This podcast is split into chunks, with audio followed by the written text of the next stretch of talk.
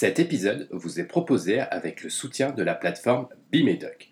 Cet outil vous accompagne au quotidien à l'hôpital et en officine pour vos activités de pharmacie clinique. Vous pouvez le découvrir sur le site internet bimedoc.com.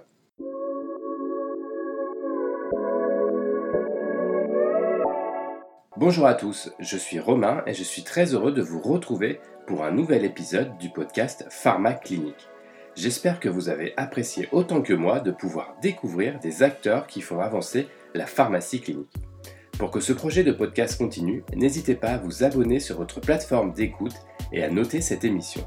Vous pouvez également me contacter directement ou via les réseaux sociaux pour me faire part de vos retours. Dans ce podcast, je reçois Benoît Hu, praticien hospitalier au CHU de Rennes. Alors Benoît, par ses multiples activités, est très impliqué dans le développement de la pharmacie hospitalière. Je vous propose de découvrir son parcours et ses projets dans l'épisode qui suit. Pour terminer, je remercie Benoît d'avoir accepté cette interview. Bonne écoute Je reçois aujourd'hui dans ce podcast Benoît Hu, pharmacien hospitalier au CHU de Rennes. Bonjour Benoît. Bonjour. Ensemble, nous allons découvrir votre activité au quotidien et vos différents projets. Mais tout d'abord, Benoît, est-ce que vous pouvez vous présenter? Oui, alors bonjour Romain. Euh, donc je m'appelle Benoît Hu, je suis euh, pharmacien au CHU de Rennes, PH euh, depuis bah, ce mois-ci. et bah, je continue ici à Rennes ce que j'aime, c'est-à-dire de développer la pharmacie clinique en établissement de santé, en impliquant au maximum les patients dans leur prise en soins et en lien avec les professionnels de ville. Est-ce que vous pouvez nous expliquer un peu votre activité quotidienne au sein du, CHU Oui, alors euh, au CHU de Rennes, on a pris le, parti de, répartir notre activité entre les services cliniques et la pharmacie. C'est-à-dire qu'à ce jour, il n'y a pas de pharmacien, clinicien qui exerce à, temps plein dans les services, mais on se répartit tous euh, la charge de travail euh, au sein de la pharmacie pour qu'elle soit la euh, qu'elle diminue au fur et à mesure de l'augmentation des, effectifs et pouvoir se, tous euh, aller de plus en plus vers les services cliniques. Donc moi concrètement, euh, je partage mon temps entre donc la pharmacie, je vais y revenir, et un service qui est l'unité de médecine interne polyvalente. C'est un service de médecine interne post-urgence. et puis donc à la pharmacie, bah, je suis en charge notamment de la gestion des, médicaments euh, qui ont eu des autorisations temporaires d'utilisation, de secteurs qui se développent à vitesse euh, grand V, et euh, d'autres missions transversales, et notamment aussi de, bah, parfois d'analyser des prescriptions d'autres services que celui d'une unité de médecine interne polyvalente, notamment quand mes collègues ne sont pas présents. Et puis je porte des projets de déploiement de la pharmacie clinique dont je crois qu'on va parler au cours de ce podcast. Euh, oui, on va y revenir après. Pour continuer la présentation, donc en plus de vos activités hospitalières, vous avez également des fonctions au sein de la European Association of Hospital Pharmacists. Est-ce que vous pouvez nous en dire un petit peu plus? Oui, alors euh, depuis, alors pour être précis, j'ai pas de, fonction euh, à l'EAHP, mais au sein du collectif qui représente la France à l'EAHP. Et à ce titre-là, du coup, je, suis présent euh, régulièrement à des événements de, l'association européenne.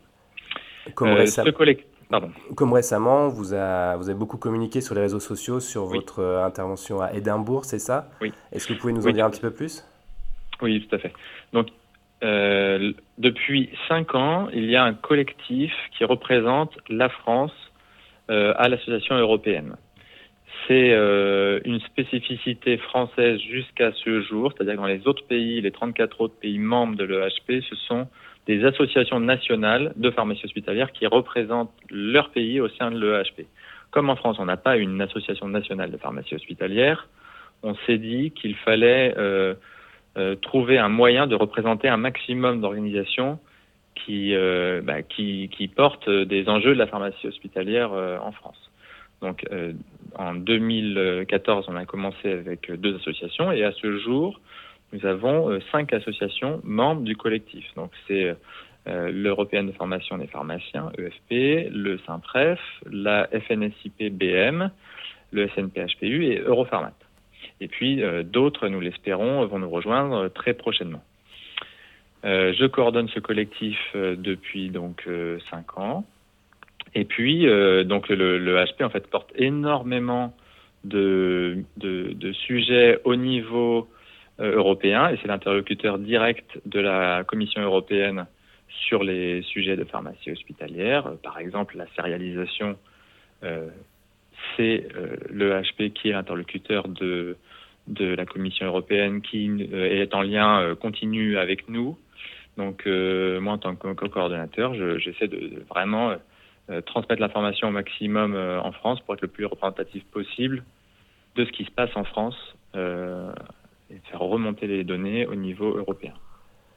Euh, donc je participe à la, euh, en tant que délégué du collectif aux assemblées générales depuis cinq ans, avec d'autres membres d'autres organisations. et nous, nous, enfin, il y a une élection chaque année pour savoir qui va représenter le collectif à l'assemblée générale l'année suivante, puisque euh, il n'y a que trois places par pays pour représenter la, le, chaque pays donc euh, à l'Assemblée générale. Notre AG, notre Assemblée générale de, du collectif est d'ailleurs la semaine prochaine à Paris. Et qu'est-ce qui est sorti du dernier, euh, du dernier congrès qui s'est passé à Édimbourg? Donc c'était l'Assemblée générale à Édimbourg. Le, le congrès c'était à, à, Barcelone au mois de mars. Et donc l'Assemblée générale, bah, ce qui en est ressorti, c'est que il y a une très très très euh, énormément de sujets en fait sur la table en ce moment. Euh, j'aimerais bien pouvoir en, en rendre compte d'abord euh, au collectif la semaine prochaine, mais pour faire bref et, et évoquer certains sujets. un des sujets phares, bien sûr, ça a été le, le projet de cadre commun de formation des pharmaciens hospitaliers en Europe, donc qui est porté par le AHP et euh, soutenu euh, par, euh, par la France notamment. Donc là, l'idée, c'est de pouvoir permettre, dans, à échéance, probablement dans, dans 10 ans, hein, que les pharmaciens formés qui auront bénéficié de la spécialisation en pharmacie hospitalière, donc en France l'internat, puissent ensuite être, que leur diplôme puisse être reconnu automatiquement dans d'autres pays et ainsi donc favoriser la mobilité des pharmaciens hospitaliers.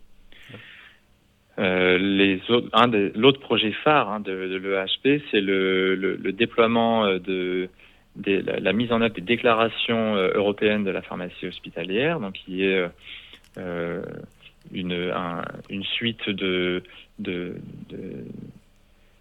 d'énoncés en fait qui, qui, qui expriment le, le, besoin dans chaque pharmacie hospitalière, les, prérequis pour pour faire euh, euh, du, bon travail en pharmacie hospitalière. Et il y a six sections, notamment sur le management, sur la pharmacotechnie, sur la pharmacie clinique, sur donc un, grand nombre de sujets. Et maintenant, chaque pharmacien hospitalier chef de service en France peut remplir un, faire son auto-évaluation en fait de, de, des missions qui sont remplies par sa pharmacie à usage intérieur, euh, pour ensuite pouvoir se comparer au niveau national avec les autres euh, pharmacies hospitalières et également bien sûr au niveau européen. Et ça permet aussi euh, automatiquement de, déclencher un plan d'action, de faire une proposition de plan d'action au pharmacien qui, qui remplit son, son auto-évaluation et, euh, et donc de, se mettre en lien euh, avec d'autres confrères pour pouvoir échanger et puis améliorer les pratiques au niveau européen. Ça, c'est vraiment euh, un, grand projet de l'EHP pour lequel nous avons donc en France nommé trois ambassadeurs qui ont pour mission de faire connaître cet outil, d'aller au plus proche des, pharmaciens hospitaliers français, de leur de leur faire essayer pour adopter cet outil d'auto-évaluation qui est vraiment très utile nos trois ambassadeurs, donc, ce sont euh, euh, Lise Durand, euh, qui exerce en région parisienne, Joachim Lelièvre, qui exerce au CHU de Brest, et Dominique Breil au CHU de Bordeaux. Et maintenant, si on revient un peu plus en France, vous avez, vous avez récemment communiqué sur un projet d'études cliniques qui s'appelle Eval Comparmed. Est-ce que vous pouvez nous en dire un petit peu plus? Oui, bien sûr.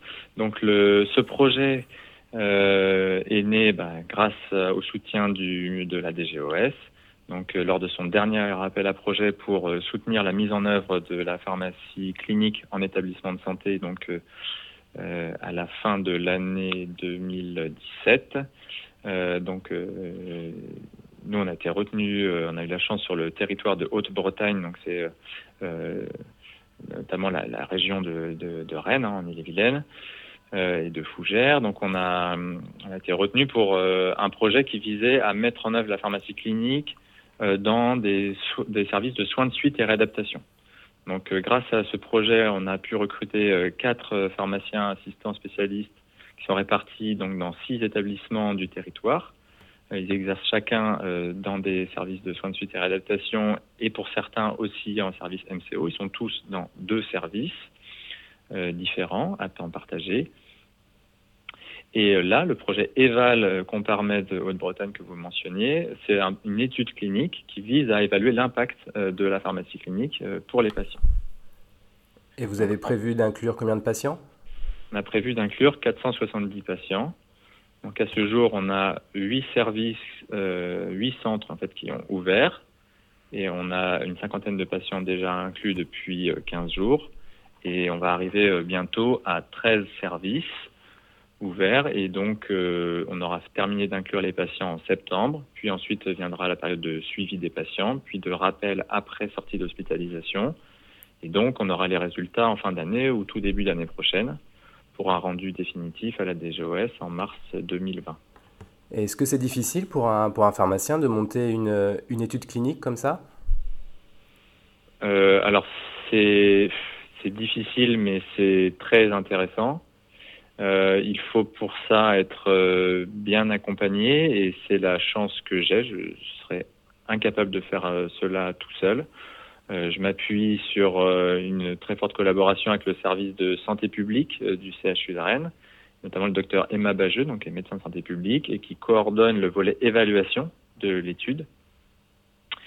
Et on a un partenariat avec notamment l'université d'économie pour les aspects, donc l'université de Rennes, la fac d'éco, euh, pour les aspects médico-économiques et un partenariat avec euh, l'école des hautes études de santé publique, le HESP, qui forme donc euh, nos, futurs directeurs et qui on a la chance d'avoir à Rennes juste à côté sur le sur le même campus que le CHU. pour les aspects organisationnels et expérience, satisfaction et expérience des patients. Alors vous avez également communiqué sur un autre projet qui s'appelle Octave OCCTAV. Est-ce que vous pouvez nous, expliquer un peu cette initiative?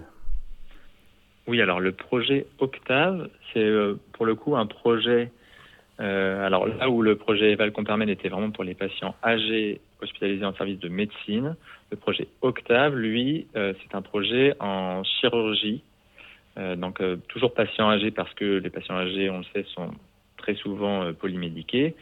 Euh, mais euh, donc le projet Octave, c'est dans le cadre de l'article 39 de la loi de financement de la sécurité sociale. Euh, c'est un projet birégional donc qui vise à vraiment impliquer de manière très forte les professionnels de ville avant même l'hospitalisation en chirurgie programmée donc des patients âgés. Et l'idée, c'est que une fois que le patient âgé donc est adressé à un, chirurgien pour évaluer euh, le, le besoin éventuel d'une chirurgie. Une fois que celle-ci est décidée, eh bien c'est le pharmacien d'officine qui prend la main donc euh, auprès du patient et avec le patient avant l'hospitalisation, qui euh, fait un pré-bilan partagé, un pré-bilan de médication et transmet ces infos-là à l'anesthésiste et à l'équipe pharmaceutique à l'hôpital pour en vue de, l'arrivée du patient. Euh, si le patient euh, est dans le cadre d'une chirurgie ambulatoire, euh, il n'y aura a priori pas d'intervention, sauf besoin express des, équipes pharmaceutiques à l'hôpital. Mais si jamais il y a un séjour de plus de 48 heures à l'hôpital, à, coup sûr, il y aura du coup intervention euh, l'équipe pharmaceutique également à l'hôpital, en plus des, médecins, chirurgiens, anesthésistes. Et à la sortie, il y aura des transmissions vers, bien sûr, le pharmacien d'officine que le, patient reverra dès sa sortie d'hospitalisation, et également l'infirmier à domicile s'il y a un infirmier à domicile. Et enfin, 30 jours après l'hospitalisation, là, pour le coup, il y aura un bilan partagé de médication réalisé dans la forme que l'on connaît déjà et qui est déjà financée par la sécurité sociale. Euh, et puis transmission, euh, bien sûr, euh, au, au, médecin traitant. Les données seront mises systématiquement, seront déposées automatiquement dans le dossier médical partagé du patient et donc seront accessibles au patient en temps réel via son, son DMP. Alors Benoît, qui porte le projet Octave? Eh bien, ce sont les URPS de deux régions, donc euh, Bretagne et Pays de la Loire, URPS pharmaciens, euh, avec le soutien des, médecins et des infirmiers libéraux et des kinésithérapeutes également. Alors Benoît, vous êtes également beaucoup présent sur les, sur les réseaux sociaux. Que vous apporte cette exposition dans votre activité de pharmacien? Euh, Je ne sais pas ce que ça m'apporte au quotidien, mais je pense que c'est vraiment important euh, pour euh, les pharmaciens hospitaliers que certains d'entre nous soient présents sur les réseaux sociaux parce que c'est un mode d'expression actuel qui permet aussi une interactivité forte entre des personnes qui n'ont pas encore forcément eu l'occasion de se rencontrer.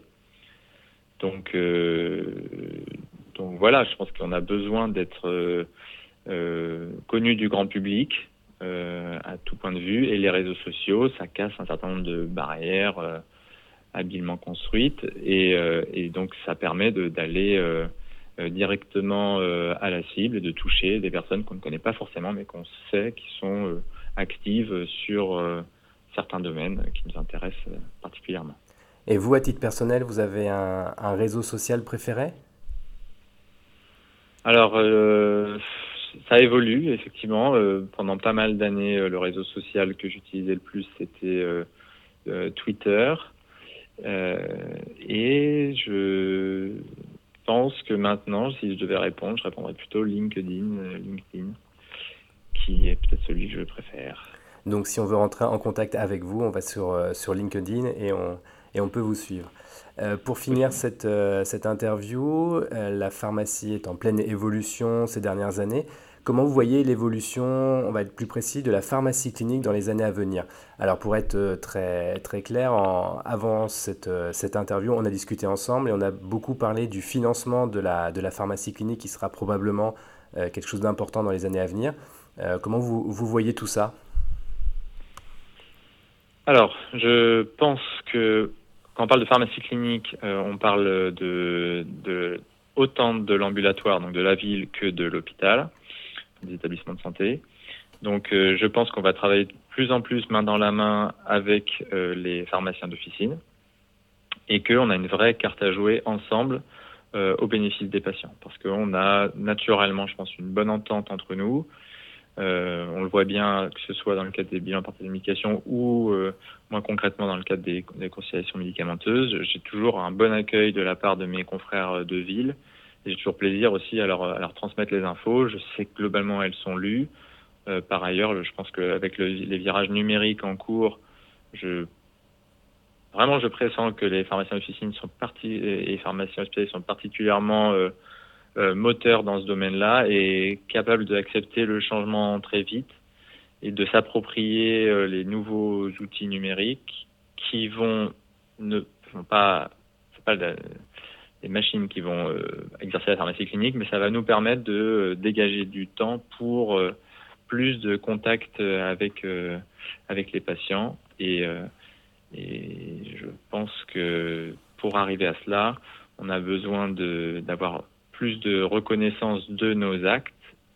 Et donc le payeur, donc la, la sécurité sociale, a une vraie euh, aura un vrai impact dans les années à venir pour inciter euh, les. Alors, elle a déjà commencé avec les bilans par communication en ville, mais euh, aussi le versant hospitalier, inciter les directeurs à investir dans des euh, recrutements de pharmaciens hospitaliers, pharmaciens cliniciens, pour développer cette pharmacie clinique.